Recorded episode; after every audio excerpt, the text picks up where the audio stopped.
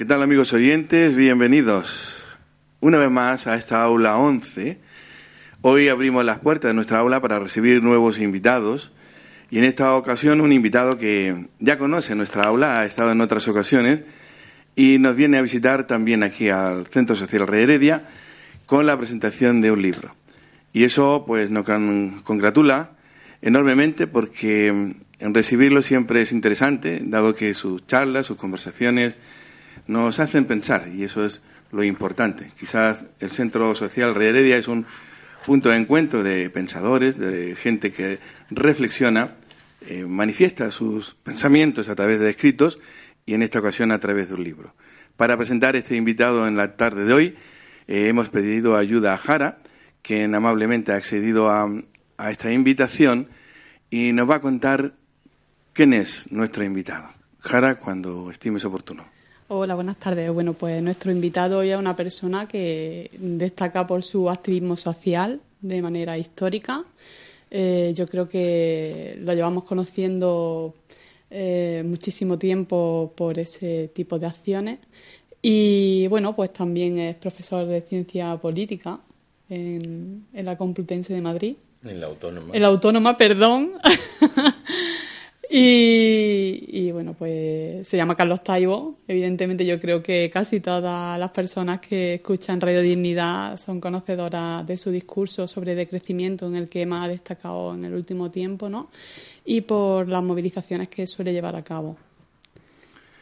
En este libro también eh, tiene la colaboración de un compañero nuestro de aquí, el Centro Social Rey Heredia, y también le hemos invitado, Alfonso Álvarez, ¿Qué tal, Alfonso? Bueno, en realidad no soy yo el que participa en el libro solamente. Participamos dos, dos personas de Córdoba, que somos los dos de SNT, eh, Paco Ortiz y, y yo. Y bueno, la idea fue un poco de, de los compañeros que plantearon la apuesta directa de, de, Carlos, que nos planteó la posibilidad de, bueno, de escribir un poco sobre cómo veíamos las cosas desde la óptica de nuestro trabajo, de nuestra militancia y bueno, aportamos un artículo que va sobre el tema sindical, ¿no? Donde planteamos lo que entendemos. Mm, de alguna forma, nuestro análisis se basa un poco en el movimiento sindical. Al día de hoy, dentro de los movimientos sociales, está prácticamente desaparecido, tiene muy poca fuerza. Eh, no es algo por lo que la gente se preocupe. Hay una mayor preocupación por otro tipo de cosas. De, hecho, desde el 15M, eh, el tema sindical prácticamente no existía como tal. Y creemos que es súper importante. Yo creo que sin un gran movimiento sindical es muy difícil la transformación social. ¿Y la experiencia de la primera vez? ¿La experiencia de la primera vez? Eso, esta vez, esta ocasión es la primera vez que participas en un libro. Sí, es la primera. Vamos, yo en realidad eh, el libro lo, lo, lo hicimos entre los dos por nuestra experiencia, después de de algún mes que otro de, tener reuniones, de discutir, de discutir cosas, y en realidad quien puso la pluma fue Paco, ¿no? Que además por un error de una rata, pues ha desaparecido del libro y, se ha convertido en mi segundo apellido. ¿Y tu primera vez, como todas las primeras veces? Pues yo creo que es interesante, ¿no? Porque sobre todo es interesante porque, bueno, él participa en un espacio donde estamos compañeros y organizaciones que partimos de los mismos planteamientos ideológicos desde el punto de vista libertario y anarquista. Y bueno, que estamos ahí para construir desde nuestras posturas, desde nuestro conocimiento, desde nuestra práctica, pues un punto de encuentro a ver qué somos capaces de construir poco a poco. Si hay posibilidades de, de tener un espacio de lucha común, de, bueno, se aportan ideas, se van viendo la experiencia, habrá que volver a retomar este tipo de cosas, no ya solamente escribir un libro, sino volvernos a encontrar y veas hacia dónde nos lleva esto, pero es importante. Bien, con lo cual entramos de lleno en el acto que esta tarde se presenta aquí en el Centro Social Rey Heredia y su protagonista es Carlos Taibo. ¿Qué tal, Carlos? Muy buenas tardes. ¿Qué tal, amigo? Pues aquí de nuevo en Córdoba, vengo todos los otoños, me parece. ¿Te gusta el otoño? En verano no te atreves. Yo creo que a la mayor parte de la gente sensata la estación del año que más le gusta es el otoño. El otoño, sí. Y en singular en Córdoba el verano debe ser una estación muy grata, muy grata. La última vez que estuvimos aquí en, en sala aula 11, eh, desde entonces han ocurrido una serie de acontecimientos en este país, donde nos hemos encontrado con una serie de elecciones autonómicas, municipales, Volvemos a autonómicas en Cataluña y próximamente elecciones generales.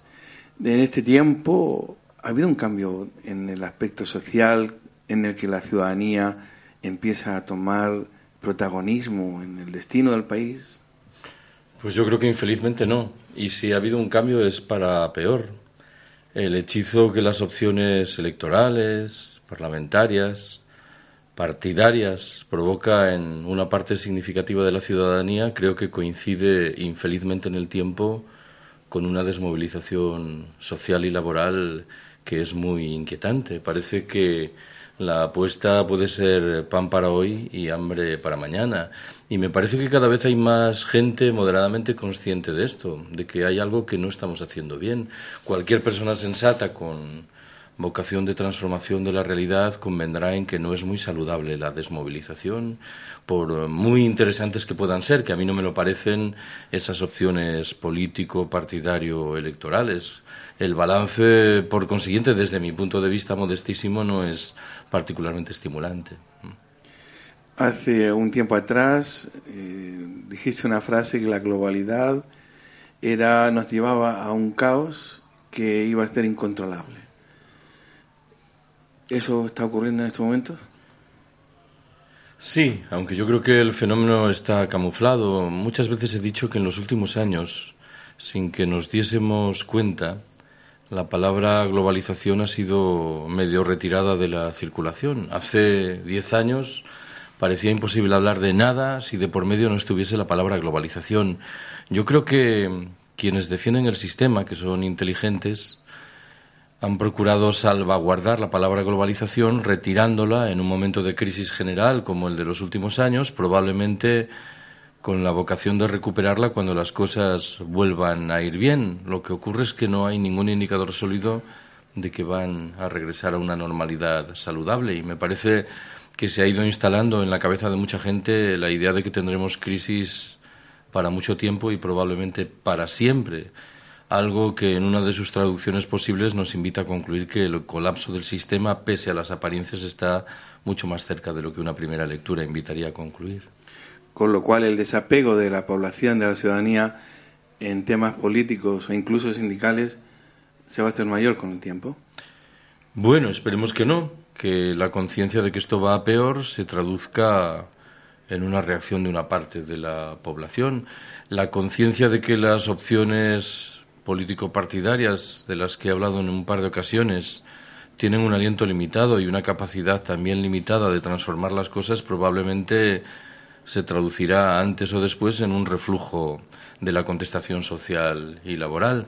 Pero no quiero engañarme, la otra cara posible es la que tú mencionas, la de que mucha gente se acoja de manera obscena al sálvese quien pueda y a intentar eh, salvaguardar sin más los privilegios por relativos que sean que hayan alcanzado en el pasado.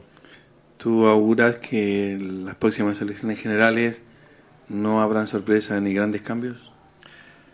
Pues me temo que así va a ser. Incluso en el caso de que se rompa drásticamente el esquema del bipartidismo, no acierto a intuir que haya demasiadas diferencias entre el bipartidismo y el tripartidismo o el tetrapartidismo pero al margen de eso, las encuestas revelan que es infelizmente posible que el Partido Popular pueda volver a formar gobierno o, en su defecto, que el gobierno lo forme otra fuerza política, el Partido Socialista, cuyo perfil, desgraciadamente, ya hemos tenido la oportunidad de conocerlo, con lo cual me temo que quienes están augurando un cambio radical en este terreno, sea lo que signifique el concepto cambio radical, pues tienen algún problema de confrontación con una realidad que es bastante más miserable. No sé si Jara o Alfonso quieren hacer alguna pregunta a lo, que estamos comentando en estos momentos. ¿No? no quiero que te enfades conmigo, Carlos, y me saques en cara que has venido a esta aula 11 a hablar de tu libro. Entonces, como lo dice un escritor tiempo atrás, eh, cuéntanos tu libro, su título, por qué su título, el contenido de ese libro. Bueno, en primer lugar no es mi libro, es un libro de una veintena de personas y de colectivos.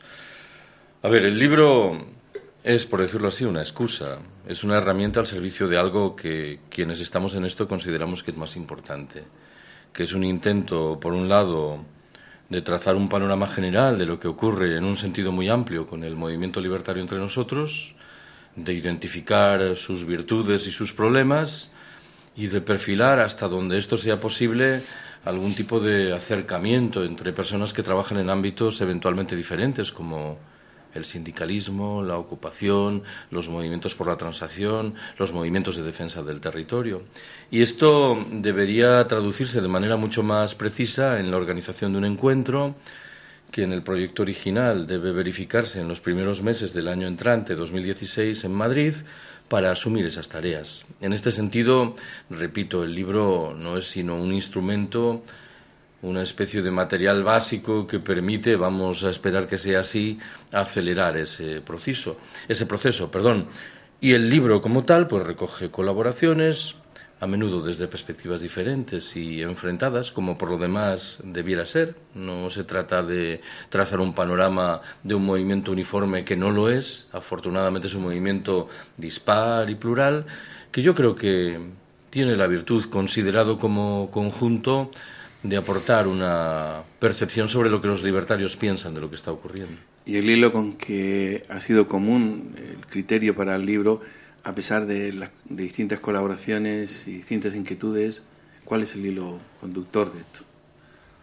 Bueno, el hilo conductor es la idea de que los libertarios no estamos reaccionando de manera convincente ante el nuevo escenario derivado de la crisis, de la irrupción de nuevas fuerzas políticas, del municipalismo y de que tenemos que hacer algo para comprender mejor por qué nuestra reacción no ha sido la adecuada y para cerrar las fallas que caracterizan nuestra conducta. Y en ese sentido hemos pedido la opinión de colectivos y de personas individuales, creo que significadas, para intentar comprender mejor por qué no estamos a la altura de las circunstancias y qué es lo que tenemos que hacer para dejar ese momento atrás. ¿Y en ese libro se refleja de algún modo? Yo creo que sí, aunque hay artículos con los que disiento profundamente. Creo que algo que he dicho hace un momento es verdad. Hay percepciones distintas sobre fenómenos complejos en el mundo libertario. Y esto, lejos de ser un problema, creo que es una virtud. Y si ocultásemos esas percepciones, pues nos estaríamos equivocando. Lo que se trata es de dialogar con quien no piensa o no piensa exactamente como uno. Hay un trabajo enorme en ese análisis de la realidad actual eh, y podemos incluso reconocer algunos fallos por parte de quienes queremos dar a conocer un mensaje, pero también tenemos que tener en cuenta a quién va dirigido ese mensaje y si ese posible receptor del mensaje es capaz de asumir, asimilar mm. lo que se le explica. Pues esta es una tarea delicada y no siempre se traduce en lo que queremos. A ver, yo creo que este es un libro interesante, para las gentes que militan en organizaciones anarquistas, en sindicatos, en grupos de afinidad, en ateneos libertarios, pero lo es también para gentes que, no considerándose anarquistas, sin embargo, en su vida cotidiana reflejan un compromiso franco con la práctica de la autogestión, de la acción directa, de la democracia directa, del apoyo mutuo Incluso me atrevería a decir que el libro puede ser más interesante para este segundo tipo de gentes que para los anarquistas identitarios que probablemente ya están más en el ajo de este tipo de debates. En ese sentido, el libro, en una de sus dimensiones, cabe afirmar que se propone atraer a ese tipo de libertarios independientes que no son ideológicos ni doctrinales y que yo creo que han crecido sensiblemente en número en los últimos años entre nosotros. Lo he dicho muchas veces, en España en los últimos años se ha registrado un visible auge de las prácticas libertarias, no necesariamente acompañado, aunque no diré tampoco lo contrario, de un auge paralelo de las organizaciones identitariamente anarquistas. Y me parece que este es un fenómeno singular, interesante, porque dibuja un cambio de corriente afortunado. No tenemos que ser pesimistas en todos los ámbitos. En estos días hemos visto por distintos medios de comunicación que grupos animalistas están defendiendo una costumbre cuestionada desde todo punto de vista de una, de una ciudad cerca de Madrid. Y, vemos cómo la gente expone su vida incluso para defender, eh, en este caso, una cultura que, que es cuestionable. ¿Por qué la gente no se moviliza, según tu parecer, en otros aspectos tan importantes como el vivir diariamente o incluso mirar por el futuro de quiénes son nuestros hijos o nuestros nietos? Porque llevamos la lógica del capitalismo dentro de nuestra cabeza y salir de eso no es nada sencillo, pero de todas maneras, a mí me parece que las movilizaciones animalistas son muy interesantes. Incluso hoy lo comentaba con Jara, mi impresión es que están empezando a romper con éxito determinados de procesos mentales que parecían hondamente asentadas. Cada vez hay más gente que se percata que la defensa de los derechos de los animales es una conducta, un menester, una actividad extremadamente honrosa y que pone en peligro cimientos de la lógica del sistema de manera inesperada, con lo cual yo preferiría sumar ese movimiento a aquellos que deberían producirse en, esos otros muchos ámbitos por los que mencionas. Creo que no nos sitúa en un mundo completamente ajeno romántico de simple defensa de los derechos de los animales. Creo que hace frente a elementos centrales en la lógica del capitalismo que obligan a darle el peso que corresponde a estos movimientos de contestación. En todo caso, en todo caso ¿qué puede diferenciar la, la, respuesta ciudadana ante una situación como esa, en la que nosotros, aquí en el centro, en nuestro ejemplo que tenemos aquí, intentamos incorporar a, esta, a este proyecto a quienes lo están pasando muy mal y sin embargo en muchas manifestaciones eh, a quién va dirigido el mensaje no, no aparece. Mm, es verdad, tenemos un problema objetivo, ¿no? Lo único que quería decir es que el éxito, bien que relativo, de esas movilizaciones animalistas debiera ser un estímulo para repetirlo en otros ámbitos, desde la conciencia de que o no estamos haciendo las cosas bien o el escenario es tan hostil que difícilmente podemos conseguir los objetivos que teníamos en mente. De todas formas, yo lo he dicho muchas veces, mi impresión, mi certeza, por decirlo mejor, es que para bien o para mal las cosas se van a seguir deteriorando y esto probablemente va a provocar que cada vez más gente sea moderadamente consciente de que tenemos que actuar, que no podemos seguir mirando las cosas desde un escenario cómodo y placentero, no solo porque nos afecta a todos, sino porque somos conscientes de que el sufrimiento aún mayor de otras gentes que viven en otros escenarios geográficos reclama de una actitud solidaria de nuestra parte. Fíjate que en estos días aquí en Córdoba ha habido una convocatoria hacia la gente en paro en que en, unos casos puestos de trabajo se han presentado casi 20.000 personas. Mm, mm. Entonces, cuando escuchas que la crisis se acabó, cuando mm. escuchas que España va muy bien, que es un ejemplo casi al mundo, vemos en las más cortas realidades, las más próximas realidades, que todo es muy distinto. Con lo cual, y podemos llegar a la conclusión que es necesario llegar a tocar fondo del todo para reaccionar, o no es necesario llegar ahí. Bueno, yo no sé si hemos tocado fondo ya, pero llevas toda la razón en lo que dices. Los datos macroeconómicos ocultan una realidad mucho menos estimulante, la que percibe la gente en su vida cotidiana. Pero es que incluso los datos macroeconómicos podríamos cuestionarlos, ¿no? Que a estas alturas el gobierno español siga pensando que afirmando que el Producto Interior Bruto ha crecido un 1,7 o un 2,3%. Esto significa algo en términos de mejora objetiva de la vida de la mayoría de los ciudadanos. Nos sitúa ante un escenario de manipulación o, en su defecto, de estupidez extrema del lado de nuestros gobernantes. Ya sabemos que una economía puede crecer notablemente y que eso no se traduzca en ningún bienestar para sus habitantes. Conocemos cuáles son las derivas de la especulación, de la evasión de capitales, con lo cual estamos obligados a recelar del propio discurso de nuestros gobernantes, más allá de que ya sepamos que tienen los baremos que utilizan consecuencias muy livianas sobre la vida cotidiana. No sé si a pesar de toda la, información que se intenta dar a, distintos niveles, distintos medios de comunicación, como una radio comunitaria, por ejemplo, eh, nos encontramos con una circunstancia que que es difícil de entender cuando podemos utilizar refrán, no hay peor sordo que el que no quiere oír. Hmm. Algún día pondremos un sonotón en la sociedad civil y ciudadana próxima a nosotros para que pueda escuchar mejor las cosas. Pues esa es una de nuestras tareas más dignas. Lo que acabas de contar me recuerda un trecho conocido de una vieja canción de la Polla Records que hablaba de políticos locos guían a las masas que les dan sus ojos para no ver lo que pasa. Lo que ocurre es que, infelizmente, el sistema en el que nos movemos es muy hábil en lo que se refiere al despliegue de estrategias de ocultamiento y de manipulación, de tal manera que, por desgracia, muchos de nuestros conciudadanos engullen esa propaganda gubernamental y piensan que, en efecto, estamos dejando atrás la senda de la crisis, aunque en su vida cotidiana no haya ningún elemento sólido que invite a llegar a esa conclusión. No sé si es el esquema tradicional tontorrón de yo lo he oído en la radio, ¿no? Y no hablo de esta radio, sino de las otras. lo dice la tele. lo dice la tele, claro. No sé si Jara o Alfonso quieren aportar algún comentario, alguna pregunta. Bueno, yo me encanta escuchar a Carlos. Yo creo que la primera vez que lo escuché tenía 19 años.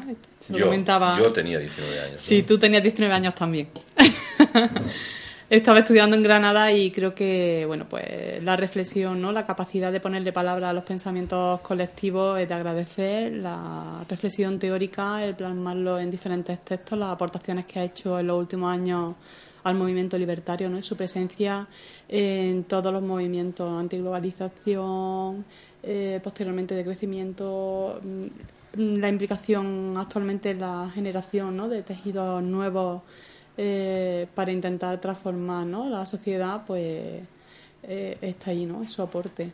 Y, y siempre, ¿no? Siempre es un placer contar con su presencia y con su contacto. Amigo Alfonso. Bueno, pues yo sí quería hacerle una cosa que yo. no sé si es una reflexión o una pregunta, pero. Eh, todo esto, toda esta situación que se ha presentado desde este, este tiempo para esta parte de apoyo masivo a determinado tipo o un, apoyo importante a determinadas opciones mm, que desde la izquierda se han presentado como transformadoras, como, como rupturistas con el capitalismo, como mm, que quieren cambiar la realidad de las cosas. Y que, bueno, desde la óptica libertaria, por, el conocimiento que nos da ya la, historia, sabemos que, que, le queda un tiempo limitado en mantener ese tipo de postura, el tiempo limitado que, que pase en unos meses después de las próximas elecciones, y que ha generado muchísima gente alrededor de esos movimientos, de Podemos y de otro tipo de, alternativas municipalistas que ha habido. Mm, puede ser eso la antesala de una vuelta hacia postura libertaria de mucha de la gente que mm, están pasando por ahí defendiendo, yo creo que de forma sincera, muchos de ellos, el planteamiento de democracia directa. O sea, puede ser eso una antesala de, de cambio, eh, de, mm. de, alguna forma el saber que seguramente se van a tropezar con una piedra importante puede volver a fortalecer el movimiento libertario, ese tipo de, gente, a determinadas organizaciones del, del movimiento libertario, o simplemente se irán a su casa y se quedará todo en un bluff. Es difícil responder. Debo confesar que soy un poco escéptico ante la posibilidad de que la gente que ha abrazado eso de manera exultante, cuando se percate de cuál es la realidad, a menudo bastante miserable, que hay por detrás, pueda regresar a posiciones previas como las que probablemente defendieron al calor del 15M hace cuatro años. Y me parece desgraciadamente más probable que lo que hagan es marcharse a su casa sin más. Pero es verdad que esto hay que completarlo con el escenario general de zozobra, de crisis, que probablemente haga que al menos una minoría de esas gentes por las que preguntas en efecto retome una crítica mucho más sagaz del sistema. Yo creo de todas maneras que no hace falta que esperemos mucho. Cuando uno analiza el discurso público expresado mil veces de los dirigentes de Podemos se da cuenta inmediatamente de que no tienen ninguna vocación de contestar el mundo del capitalismo. La suya es una propuesta que se refiere al régimen, que nos habla de la necesidad de acabar con el bipartidismo, con la corrupción, en su caso de discutir la conveniencia de que irrumpa una república, pero la discusión sobre el capitalismo, sobre el trabajo asalariado, sobre la mercancía, sobre la sociedad patriarcal, sobre la crisis ecológica, sobre el colapso, desgraciadamente no está en ninguna de las propuestas de Podemos y esto dice mucho sobre un proyecto que a los ojos de muchos, y yo entiendo que esta es una metáfora y una comparación delicada, pero legítima, nos retrotraía al año 1982, cuando otro partido, el socialista, llegó al gobierno generando muchas ilusiones y defraudándolas inmediatamente. ¿no? Si nos guiamos por ese ejemplo, el escenario no invita particularmente al optimismo, porque quiero recordar que aquellas gentes que apoyaron al Partido Socialista en 1982, que se sintieron defraudadas, después a duras penas regresaron a posiciones críticas como las que defendían anteriormente. Más bien se marcharon a su casa de la mano de una actitud acomodaticia. Pero es cierto, y vuelvo a la carga con el argumento de que el escenario hoy es, desde mi punto de vista, peor que el de entonces.